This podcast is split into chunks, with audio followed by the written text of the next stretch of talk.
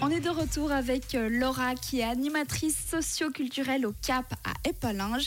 Alors Laura, c'est quoi le CAP? Comme son nom l'indique, ou pas vraiment, on dirait que c'est le Mhm. centre, euh, comme tu l'as dit, d'animation socioculturelle Palinzard, euh, qui est donc le nom des habitants de la commune des Palinges, les Palinzards et les Palinzardes. Donc c'est un centre d'animation qui accueille euh, plein de populations différentes. Les jeunes peuvent venir à des horaires qui sont proposés et qui sont réguliers. Euh, c'est un lieu en fait de vie dans lequel ils viennent, puis c'est un lieu de loisir. Donc, Donc vous l'idée leur de proposez des activités. oui. Et puis des fois, on propose rien.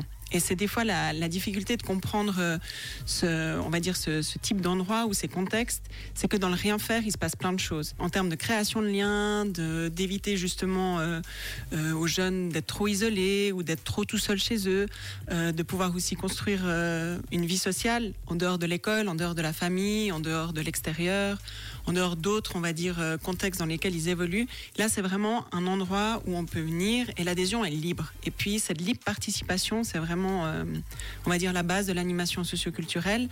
Et puis, c'est tout là où est l'enjeu, c'est proposer un endroit, laisser la liberté, mais tout en y amenant un cadre, parce qu'on n'y vient pas pour euh, faire qu'est-ce qu'on veut tout seul. On est vraiment dans cette expérimentation, on va dire, de, de la vie en commun, où il arrive souvent qu'on se retrouve avec des gens qu'on n'aime pas ou qu'on connaît pas vraiment.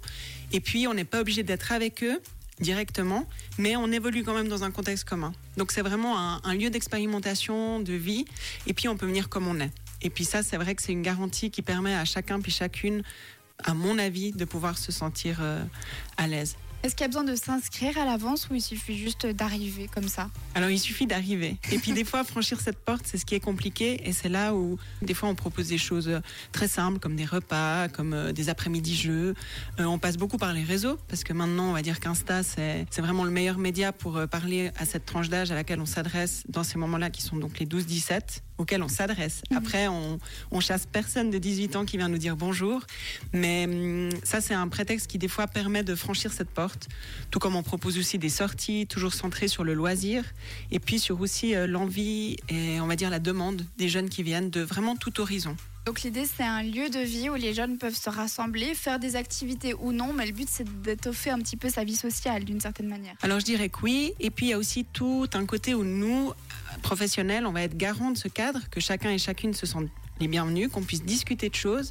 Ça nous permet aussi de- d'approcher des choses comme la prévention, comme euh, peut-être euh, l'accompagnement. Des fois, c'est des lieux dans lesquels on peut venir et puis discuter avec des adultes de référence qu'on connaît, qu'on a connus, on va dire, plus par le biais du loisir, du jeu, de, de choses dans lesquelles on, on a pu découvrir l'autre facilement.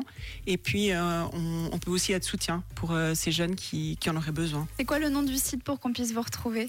Alors c'est www.cap-palinge.ch et puis euh, souvent la question qui est posée c'est est-ce que je dois habiter la commune des Palinges pour venir dans ce lieu?